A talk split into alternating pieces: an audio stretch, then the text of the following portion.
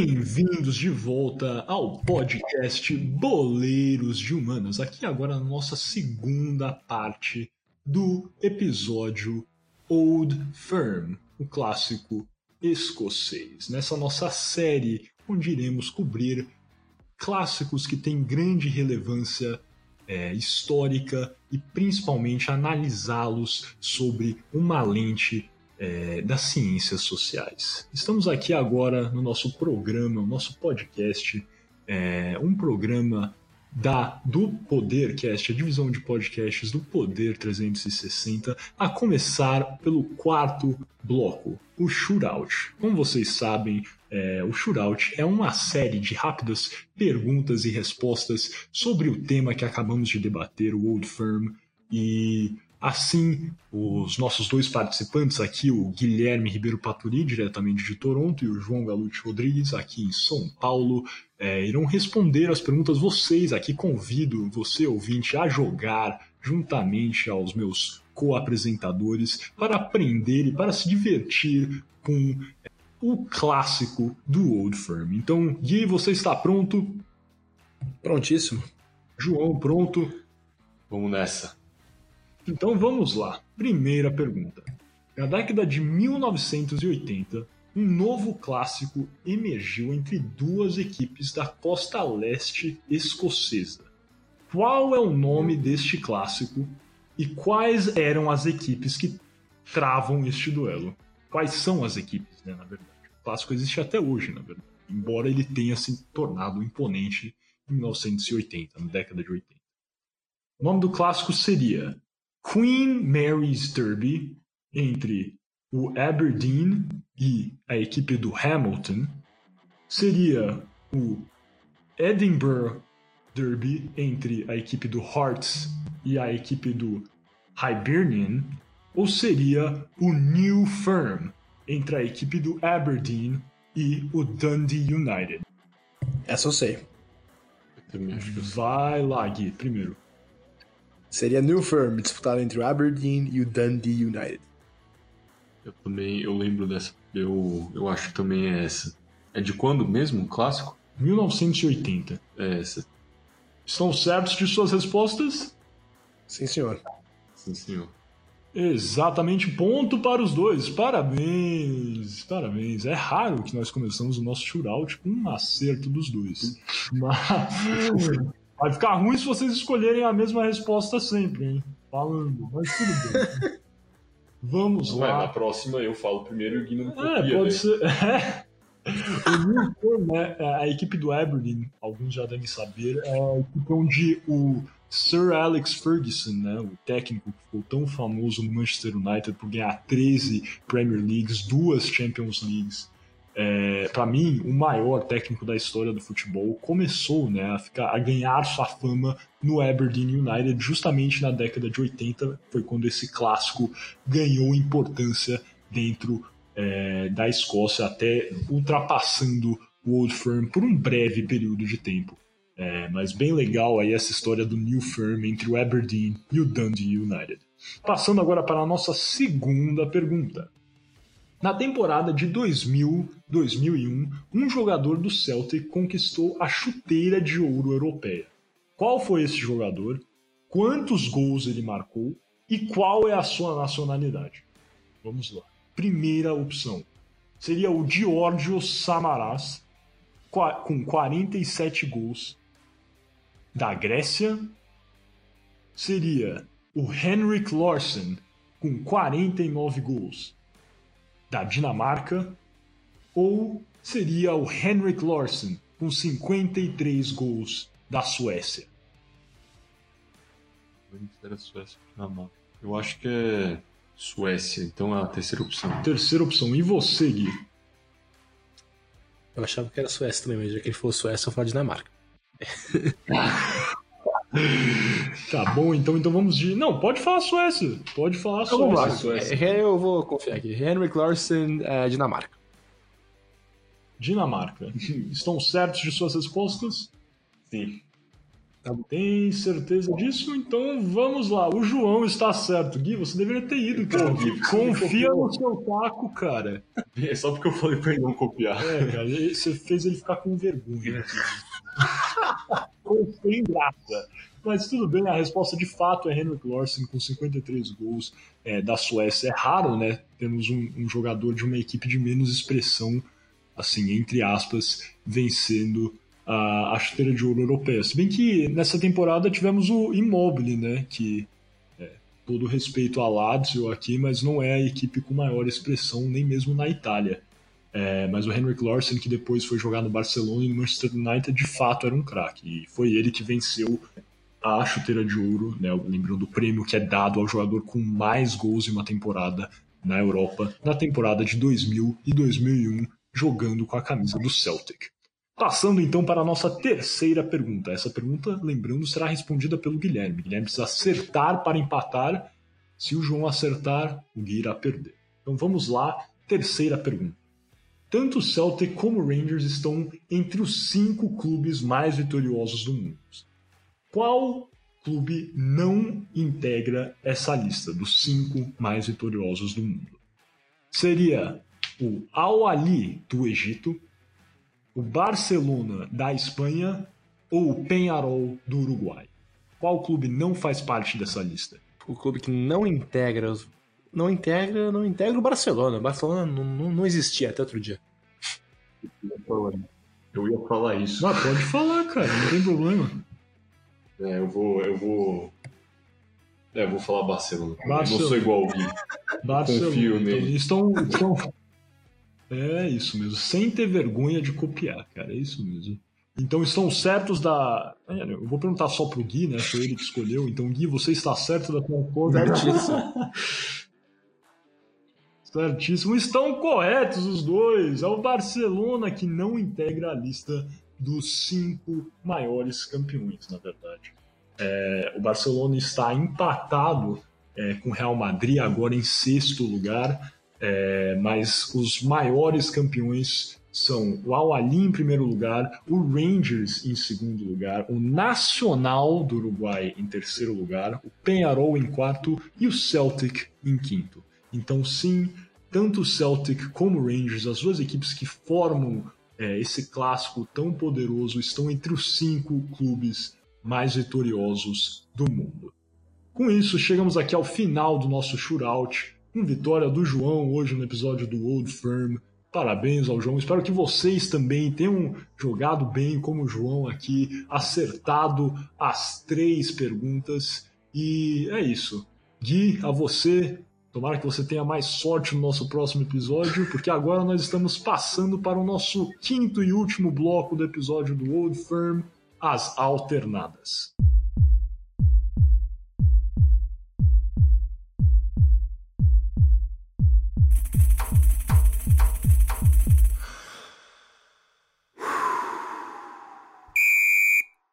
Voltando aqui ao podcast Boleiros de Humanos e nosso último bloco da segunda parte do podcast é, e o episódio do clássico Old Firm.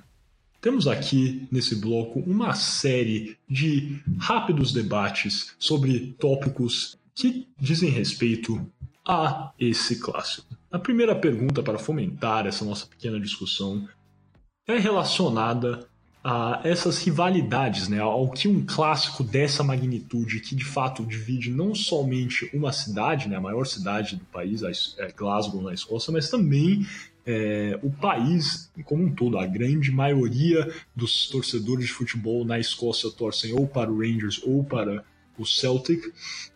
E a pergunta é a seguinte, para começar esse nosso debate logo de frente é se é bom para esses clubes que existam essas rivalidades. O quanto um clube de futebol ganha com um clássico, uma rivalidade é, fervorosa como esta. Gui ou João, quem quer começar? Posso começar, já que o Gui começou. Pode ser, e, e- é isso. De, uma certa forma, é, os clubes precisam de rivais para sobreviver. É, eu concordo com o fato é, citado pelo Miguel, realmente um clube não vive sem os seus rivais. Não é diferente aqui no Brasil, um clube, um Corinthians não vive sem o Palmeiras, sem o São Paulo, é, e, e vice-versa entre os outros. É, o, o Grêmio e o Inter, por mais que seja uma batalha, talvez uma das mais, como pode, a gente pode falar que é um, um torcida tem mais ódio entre uma e outra dentro é, das torcidas no Brasil.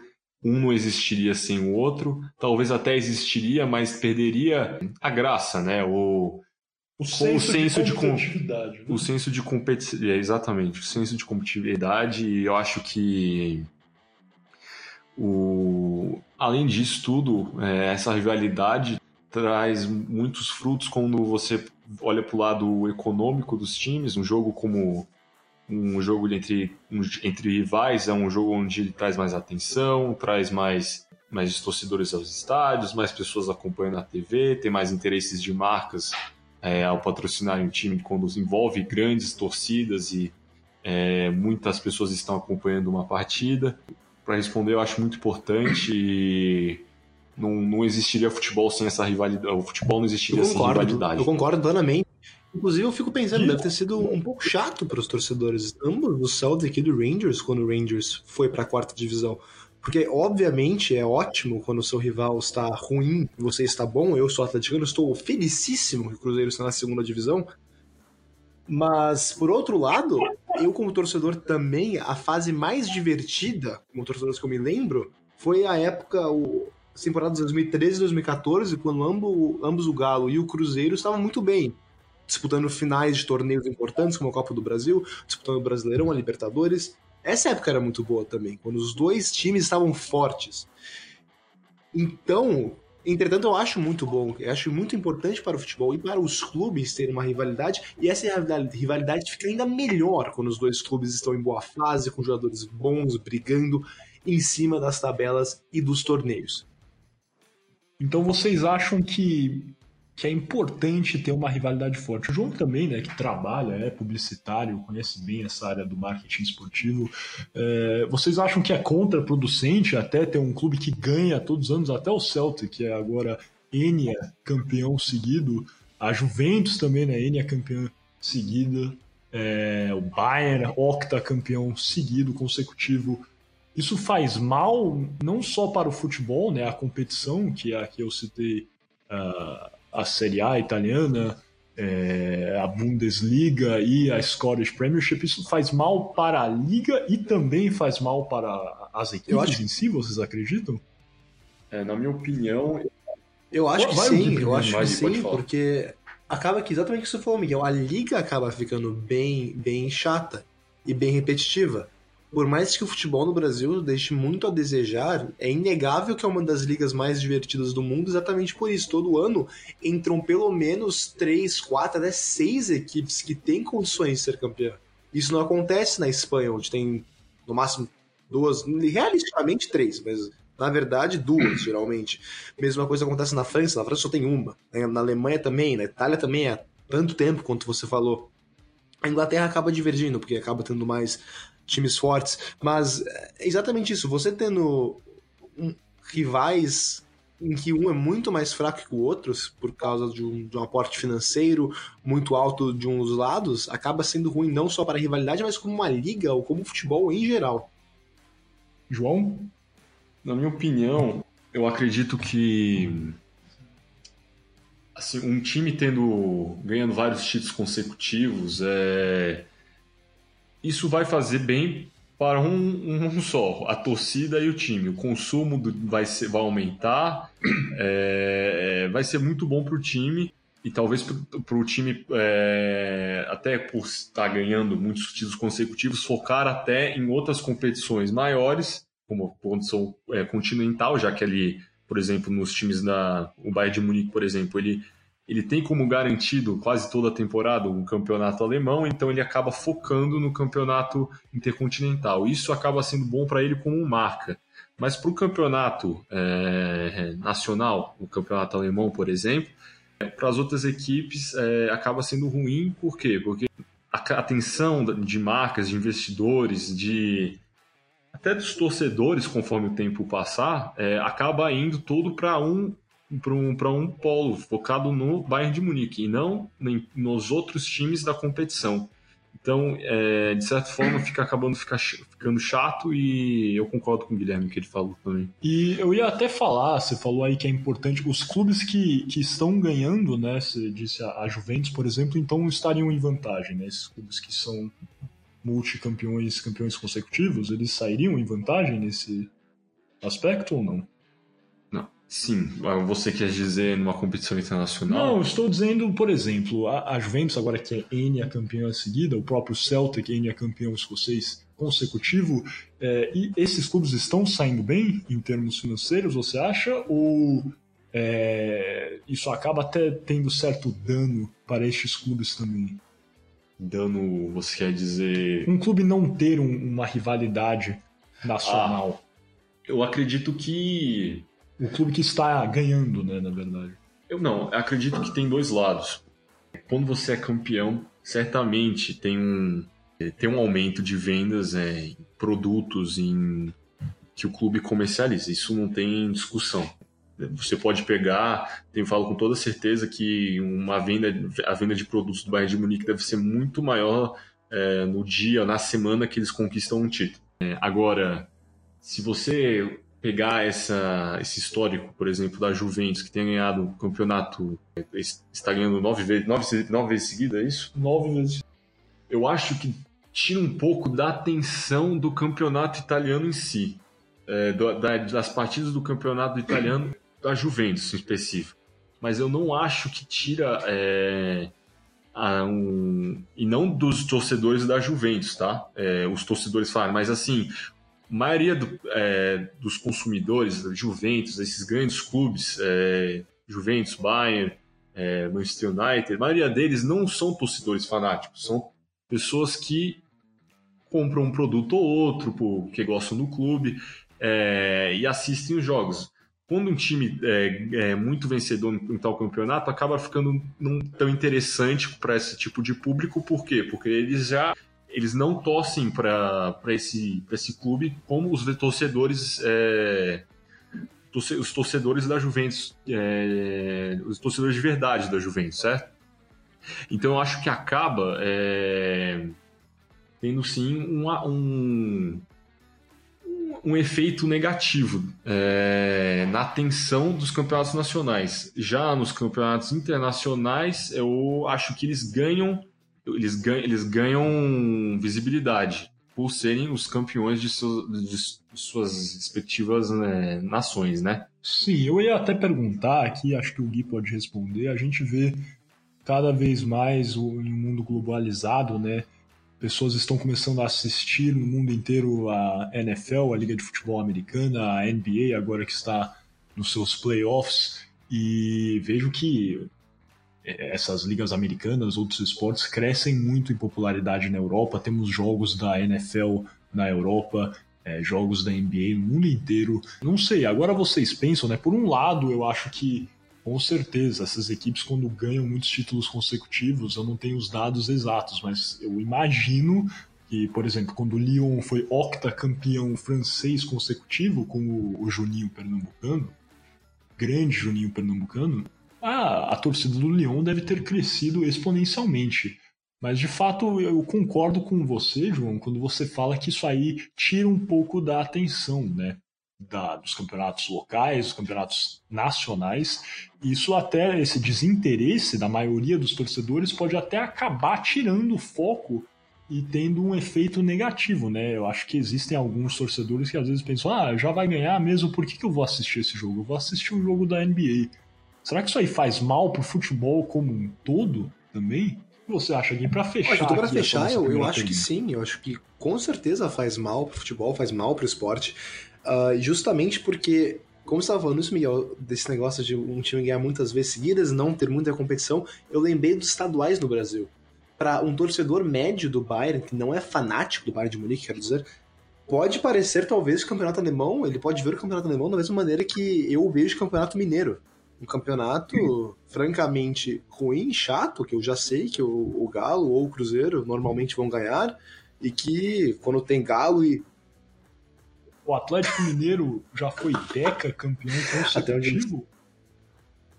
Eu queria saber do Atlético ou o Cruzeiro. Até onde eu sei, não foram Deca campeões. Bem, pronto. Continuando, quando tem um jogo, por exemplo, eu sou muito fanático, mas mesmo quando tem um jogo, digamos, Atlético e Tupinambás, eu, eu tenho uma chance de eu não ver. E se estiver passando um jogo bom na NBA, eu sou capaz de ver o jogo da NBA em vez disso. É, eu acho que várias pessoas pensam assim. Você concorda com esse assessment, João?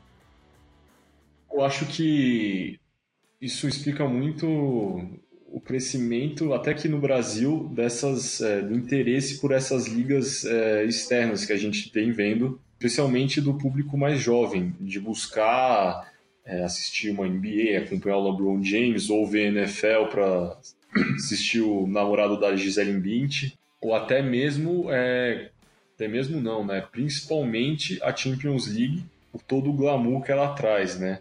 Sim. É, e e é, um novo concorrente, os esportes, que vem muito né? forte, é um fenômeno. Hoje em dia é, crescimento dele a cada ano é exponencial. É, e isso acontece, eu acho em vários esportes. Muita gente assiste a Fórmula 1, né? Eu vejo que a Fórmula 1 tem perdido um pouco do foco agora, porque a Mercedes sempre ganha. Eu sei, eu gosto de Fórmula 1, e todo domingo acordo, acordo no sábado para ver também os treinos, mas sempre é a mesma história, né? Temos o Hamilton largando em primeiro, Bottas em segundo, primeira curva o Hamilton já tem uma distância e eu sei que acabou a corrida. então eu acho que é isso mesmo, isso que o João falou da Champions League é muito verdade, dessa nova geração de brasileiros. É, tenho certeza que temos um ouvinte aí, o Enzo, torcedor do Manchester City e do papai LeBron James então, Enzo, quando o seu Manchester City perdeu, espero que você não tenha se sentido mal e também escolha um time do Brasil. Sugiro São Paulo, Atlético Mineiro, Vasco da Gama, o líder do Campeonato Brasileiro enquanto estamos filmando esse episódio. e assim, passando para a nossa segunda e última pergunta, vamos fazer aqui em 5, 6 minutos ou 20 para fechar esse nosso, segundo, uh, nosso segunda, nossa segunda parte do episódio do Old Firm. E a pergunta é bem simples, na verdade, é mais sobre essa área de publicidade e apoio de marcas eh, no futebol. É, as empresas que patrocinam essas equipes, que fazem parte de uma rivalidade tão fervorosa, é, correm o risco de ficarem gravemente atreladas a uma marca, né? É, hoje em dia, por exemplo, nós temos parcerias grandes no Brasil, como por exemplo a, a Crefisa, né? está intrinsecamente atrelada à é, Sociedade Esportiva Palmeiras. Temos membros da é, dirigentes né, do Palmeiras que são inclusive ligados à Crefisa e a Crefisa está ligada ao Palmeiras. Tivemos tantas outras empresas que ficaram ligadas a clubes, temos a Parmalat no próprio Palmeiras, a a TAM no São Paulo, a LG no São Paulo. Então, é, eu queria saber o que vocês acham sobre é, essa publicidade o, e se é uma boa estratégia essas empresas escolherem uma equipe para patrocinar e terem a sua imagem atrelada a essa equipe, ou se devem tomar uma segunda estratégia, que também vemos em clássicos é, no Brasil e no mundo inclusive no Old Firm. As equipes, né, o Celtic e Rangers, por várias vezes tiveram o mesmo patrocinador. Inclusive, de 1999 até 2013, as equipes tiveram o mesmo patrocinador. É, cervejarias, é, outras empresas patrocinaram tanto o Rangers como o Celtic. No Brasil, nós vemos isso principalmente com a dupla Grenal, né? Quando uma empresa patrocina o Grêmio, ela quase necessariamente tem que patrocinar o Internacional. Acho que o exemplo disso temos a Tramontina, é, temos também o Banco do Estado do Rio Grande do Sul, que é o patrocinador master do Grêmio e do Inter. Mas então é toda, todo esse discurso aqui longo para começar a iniciar essa nossa discussão. Vocês acham que qual estratégia é melhor? Escolher um clube, tomar partido e é, falar que nós estamos apoiando esse, esse clube como empresa, ou vocês acham que seria melhor é, tomar é, essa decisão de ficar mais em cima do muro e patrocinar as duas equipes? Então, Miguel, interessante sua pergunta. E eu acho, inclusive, que, que é bem difícil, na verdade, porque por um lado, você. Se eu sou, se eu sou a Banrisul, que patrocino tanto o Grêmio Internacional, talvez seja um pouco arriscado escolher só um da dupla para exibir minha marca, porque eu posso alienar uma parte do, dos torcedores do Estado e fazer com que eles não consumam minha marca, por ser vista como uma marca gremista ou colorada. Mas por outro lado, você, se você só patrocinar um dos dois da dupla, você pode talvez criar uma, uma rivalidade aí também. Você pode ter torcedores mais leais que dizem: ah, eu vou abrir uma conta do Banrisul, eu vou, eu vou usufruir do serviço da Banrisul, porque patrocina o meu clube, não patrocina o, Inter, por exemplo.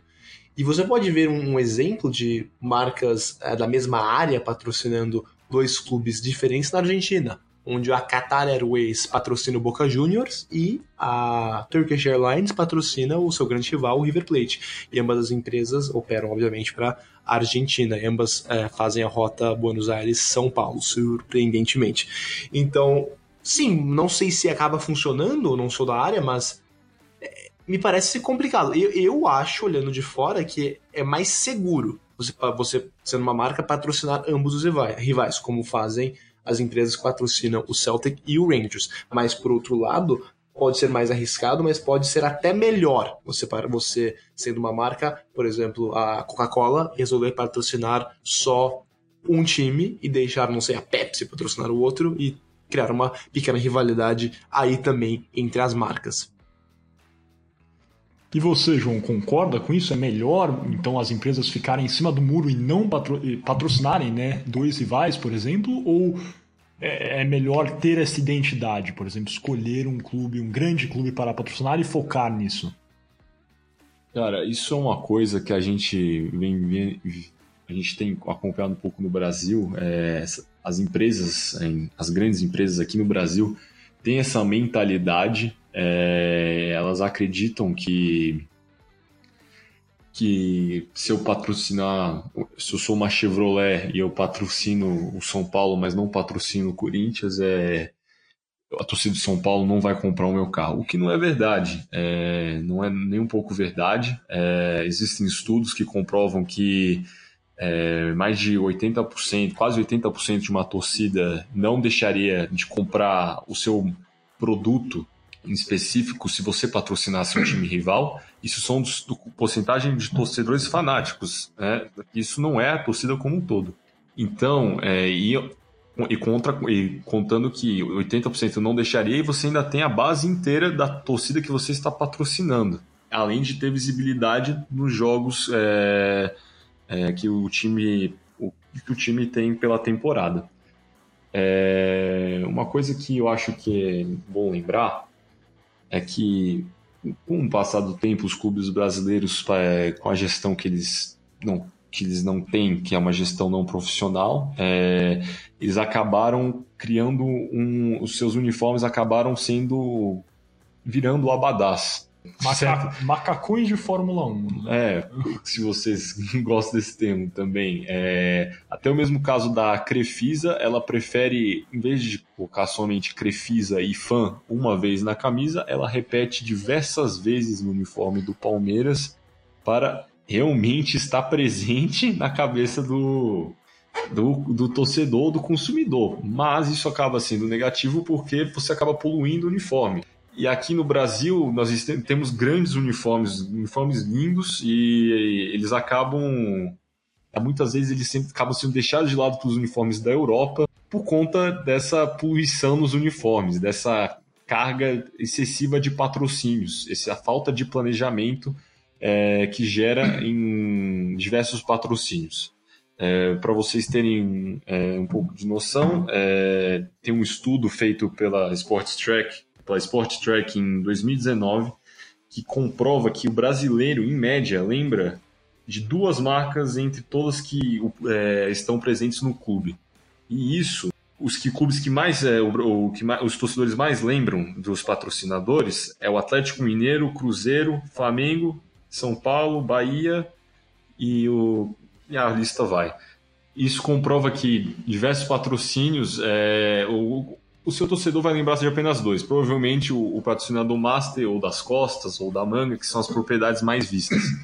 Onde eu quero chegar com tudo isso? Eu não vejo é, hoje em dia uma saída dos patrocinadores é, deixarem de deixarem de lado o, os clubes brasileiros, ou as modalidades olímpicas. É, é muito importante marcas grandes ou menores estarem presentes obviamente não é todo mundo que vai conseguir patrocinar. É, a Coca-Cola não consegue patrocinar todos os times. Teve uma época que patrocinou é, no passado, patrocinou todos os times da, é, do Campeonato Brasileiro. Mas isso não está acontecendo mais. Infelizmente é uma coisa que os, essas grandes marcas adotaram. Como eu estava falando, o, é, o exemplo da Chevrolet, porque a Chevrolet não patrocina o São Paulo, é, patrocina o São Paulo e não o Corinthians, por exemplo, porque ela acha que seria ruim para é, o time rival. O time rival não ia compraria. Mas, por exemplo, no, no Reino Unido, o Manchester United, por ter uma grande base de torcedores na China, é patrocinado pela Chevrolet, que tinha o interesse de aumentar a base, é, o seu consumo na China. E por o Manchester United ser a maior torcida do mundo e ter a maior torcida na China, eles decidiram patrocinar o Manchester United para trazer é, a marca deles para o mercado chinês. Mas obviamente, é, não tem. É, duvido muito que existe algum, alguma desconsideração da torcida do Manchester City, por exemplo, ou até mesmo do Liverpool pela marca Chevrolet no, no Reino Unido, entendeu? É, essa é a minha opinião. Entendi. Então você acha que não deveria ficar em cima do muro? Tem que escolher mesmo tomar um partido. Mas não achei... seria tomar um partido. Seria escolher qual clube se identifica mais com sua marca e usar da visibilidade, do da engajamento, do, das, da plataforma do clube como mídia para. Entendi. Então é... você acha que tem que desconstruir essa, essa imagem que existe né, no mercado brasileiro, com certeza, que uma marca, ao patrocinar um clube, está tomando um partido. Né? Eu até usei esse termo aqui, que patrocínio, na verdade, é uma coisa que faz mais sentido para a marca financeiramente. E isso não quer dizer que está desprezando o resto é, os outros consumidores. Sim, eu acho que o, é tão difícil hoje, é, ainda mais depois da pandemia, achar parceiros, grandes parceiros dentro do futebol. A gente não deveria considerar. É, se uma marca está ajudando algum time no futebol, ela está lá, ela está ajudando o futebol brasileiro como um todo, por exemplo. Ela está ajudando a fomentar a modalidade, nesse caso, futebol. É, investindo no futebol, fazendo é, colocando dinheiro, talvez é, fazendo ele ficar mais competitivo. Isso que é importante. Entendido. Gui, alguma coisa para adicionar? Não, não, acho que não, falamos, não, tudo. falamos tudo. Isso mesmo, então. Achei bem legal essa, é, essa última. Essa nossa última conversa aqui sobre essa, essa ideia de desconstruir, né? A ideia que uma empresa, ao patrocinar um clube, está necessariamente atrelada e até é, indo contra o, os consumidores, torcedores de clubes rivais. Gostei desse pensamento é, para ser honesto. E eu, como consumidor, não penso é, sempre, ah, essa marca patrocina o meu rival, não vou comprar. Eu, né? Mas acredito que o João aqui trouxe os números, né? São 20% dos torcedores mais fervorosos que pensam assim. Talvez, de fato, seja algo a se pensar. Escolher sempre é, pelo que é melhor para a sua marca financeiramente do que pensar se isso teria algum efeito negativo no, em termos de, de consumo dos, dos rivais. É, com isso, chegamos então ao final deste nosso episódio do podcast Boleiros de Humanos, um programa Podercast, a divisão de podcasts do jornal digital Poder 360. Espero que todos tenham gostado deste episódio é, o primeiro da nossa série sobre clássicos de enorme importância histórica e com grande impacto é, no campo das ciências sociais. Eu sei que eu gostei. Você gostou, Gui? Eu gostei muito, cara, sendo bem honesto. Ficou, ficou ótimo. E aí, no Canadá, tem, tem grande importância o clássico entre Montreal e Toronto, cara? É assim algo fervoroso como o Old Firm? Honestamente, eu tenho que dizer que não. Não é nem perto de tão fervoroso como o Old Firm. Como não? E a época que tinha o Drogba e o Jovinko, cara, um encontro de gigantes. De titãs. De titãs no extremo norte das Américas. Tenho que dizer que Nunca vi o BMO Field, casa do maior time do Canadá, o Toronto Futebol Clube. Nunca vi o, o BMO Field lotado. Com isso, fechamos aqui de vez esse nosso episódio. espero que é, possamos contar com você, caro ouvinte, no próximo episódio, que tenha gostado dessa nossa exploração é, do clássico Old Firm. E, como sempre, compartilhe, dê aquela força ao podcast Boleiros de Humanas e até a próxima.